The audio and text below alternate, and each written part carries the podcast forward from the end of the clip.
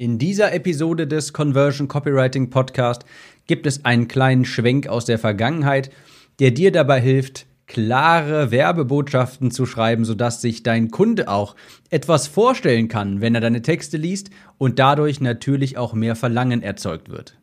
Willkommen zu dieser Episode des Conversion Copywriting Podcast. Ich bin Tim und hier lernst du durch bessere Werbetexte mehr Kunden für Coachings und Online-Kurse zu gewinnen. Es kann sein, dass du diese Episode jetzt schon kennst, denn ich werde gleich eine alte Episode, die ich schon mal aufgenommen habe, hier erneut abspielen. Und bevor du jetzt die Fackeln in die Höhe hisst und die Mistgabeln sammelst und ihr euch als Mob versammelt hier, das mache ich nicht, weil ich jetzt keine Content-Ideen mehr habe und das wird auch nicht so sein, dass, also es wird jetzt nicht regelmäßig so sein, dass ich alte Episoden rauskrame und die erneut abspiele. Ich habe in letzter Zeit nur gemerkt, dass diese Episode zwar schon sehr alt ist, aber trotzdem noch gültig und sie ein großes Problem für ganz viele löst. Und zwar so das Wischiwaschi-Schreiben, ähm, so unspezifische Werbetexte schreiben, wo sich der Kunde nichts wirklich drunter vorstellen kann. Und dadurch sinkt natürlich auch die Conversion. Und deshalb dachte ich, ich spiele diese Episode hier noch einmal ab. Es handelt sich um Episode 44. Du siehst, also auch in den älteren Episoden ist noch eine Menge Gold Du kannst den Podcast ruhig einmal rauf und runter, äh, die Liste rauf und runter gehen und schauen, ob auch noch alte, ältere Episoden für dich ähm, relevant sein können. Die spiele ich jetzt gleich ab. Dort beschreibe ich, wie man spezifischer in seinen Werbetexten sein kann und welche Phrasen man bitte unbedingt vermeiden sollte, die die Conversion wirklich drücken. Also keine Sorge, das wird jetzt nicht regelmäßig vorkommen, dass ich jetzt jede Woche eine alte Episode neu aufleben lasse, aber das ist eins der ganz großen Probleme, die wirklich sehr viele Menschen haben, die eine hohe Fachexpertise haben, aber sind, sich nicht wirklich mit Marketing und Werbetexten auskennen. Deshalb hier noch einmal die Episode 44. Vermeide solche Phrasen in deinen Werbetexten. Und bevor ich sie jetzt abspiele, äh, achte mal drauf, wie sehr ich mich auch verändert habe, wie die alte Episode klingt. Ganz, also viel mechanischer, weniger selbstbewusst ist auch ganz interessant und mit einem älteren Mikro, aber der Sound ist trotzdem okay. Genug jetzt der Präambel hier. Viel Spaß jetzt mit Episode 44. Vermeide diese Phrasen in deinen Werbetexten. Heute geht es mal um leere Phrasen, die du in deinen Texten unbedingt vermeiden solltest. Und ich werde ja auch darauf eingehen, warum du spezifischer sein musst in deinen Texten und wie du auch spezifischer sein wirst. Denn je mehr du es schaffst, dass dein Kunde quasi ein Kopfkino abspielt, sich ein Film in dem Kopf deines Kinos, sich ein Film in dem Kopf deines Kunden abspielt, während er deine Texte liest, desto weniger muss er denken und desto höher ist auch die Conversion, desto mehr werden die Emotionen bei ihm entfacht und desto höher ist dann auch die Wahrscheinlichkeit, dass er Ja sagt zu was auch immer du gerade anbietest. Also, was ich sehr häufig sehe auf, auf Landingpages oder in Anzeigen, das sind solche Phrasen wie Next Level. Ja, dieses und jenes bringt dich auf das nächste Level. Es macht dich finanziell frei. Endlich, Doppelpunkt, dein Traumgewicht oder danach wirst du dich wieder wohlfühlen. Und das Problem an solchen Phrasen ist, dass sie über die Zeit, weil sie einfach so ziemlich jeder benutzt, eigentlich nur weißes Rauschen geworden sind. Der Kunde muss wirklich aktiv nachdenken, wenn du solche Phrasen benutzt, wieder äh, wenn du solche Phrasen benutzt wie beispielsweise, du wirst dich wieder wohlfühlen. Das Problem ist, dass das für jeden etwas anderes bedeutet. Das ist nichts Konkretes, nichts Greifbares. Da stellst du dir nichts im Kopf vor. Was heißt das denn, sich wohlfühlen? Oder was heißt das denn, auf das nächste Level kommen? Das sind schwammige Formulierungen. Welches, ich meine, welches Bild hast du denn jetzt im Kopf, wenn ich jetzt sage, du kommst damit auf das nächste Level? Wenn ich jetzt einen Werbeanzeigenkurs präsentieren würde und sagen würde, damit kommst du auf das nächste Level ist irgendwie, also da kann man sich ja nichts ganz Konkretes drunter vorstellen. Oder wenn ich dir sage, du wirst dich wieder gut fühlen. Da regt das, das Kopfkino regt sich da irgendwie nicht an. Also da ist ja, da hast du kein wirkliches Bild im Kopf davon. Und die Lösung ist, dass du solche Phrasen natürlich vermeidest und stattdessen spezifischer wirst. Und zwar statt solchen leeren Phrasen genaue Aussagen verwendest, konkrete Zahlen oder auch konkrete Szenarien beschreibst. Die regen das Kopfkino viel mehr an. Das Ziel ist es quasi, die Ratio des Kunden mehr oder weniger auszuschalten, so dass er sich voll auf seine Emotionen auch konzentrieren kann. Und solche Aussagen wie Wohlfühlen, Next Level und so weiter, das zeugt meistens davon, dass man nicht ganz genau weiß, wie das Produkt von einem wirklich hilft. Und dann versteckt man sich hinter solchen ganz allgemeinen Aussagen wie, ähm, du wirst damit finanziell frei oder es ist das nächste Level und so weiter, weil man eben nicht selbst weiß, wie das Produkt wirklich hilft. Dafür sind, also das erkennt man ganz häufig daran, wenn Leute solche Phrasen sehr viel benutzen, dass sie eigentlich gar nicht selbst genau wissen, ja, was macht mein Produkt denn eigentlich genau?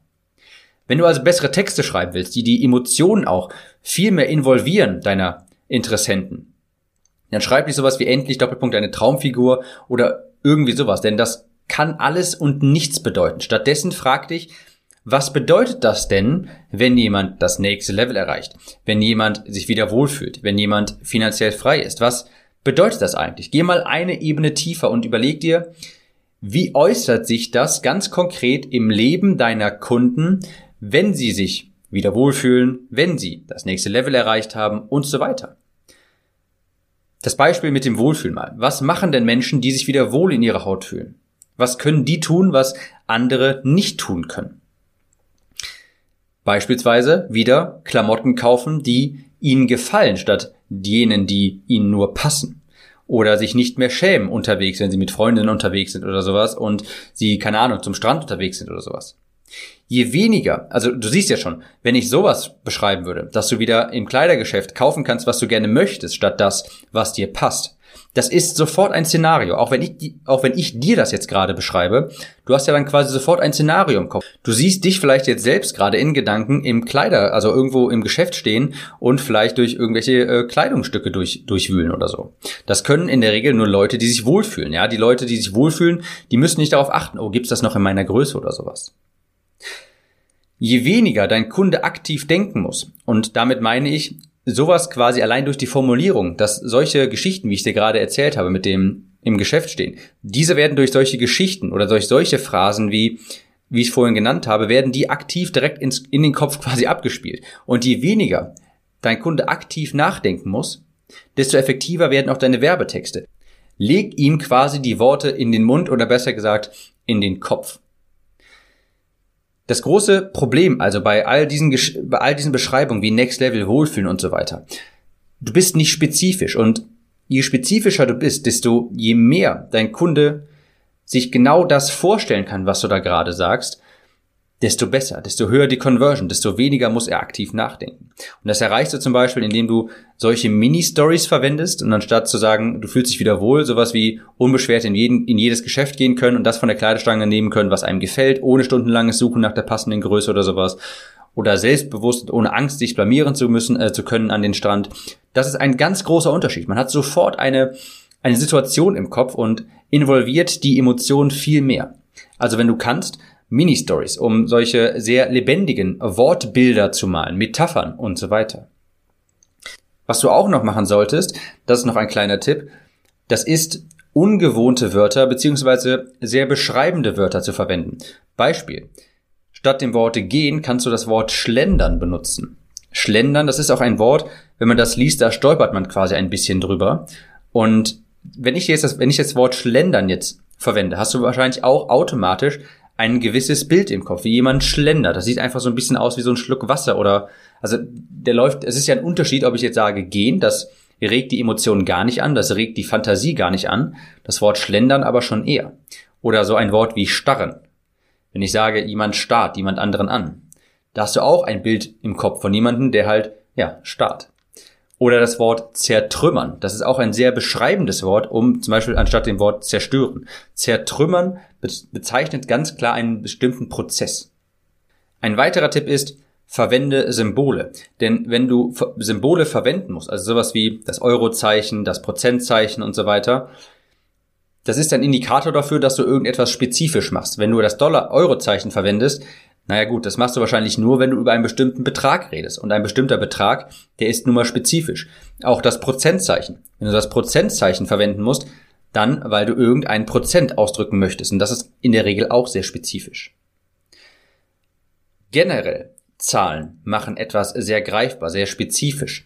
Wenn ich dir jetzt sage, es gibt sieben Marketing-Tricks, um deine Conversion zu verdoppeln, das ist sofort greifbar. Ja, du weißt sofort, aha, sieben Tricks. Ja, die habe ich mir natürlich gerade, also gibt es nicht, habe ich mir gerade aus dem Ärmel geschüttelt, nur um zu verdeutlichen. Oder die drei Strategien, um aus deinem unerzogenen Hund ein Schoßhündchen zu machen oder sowas.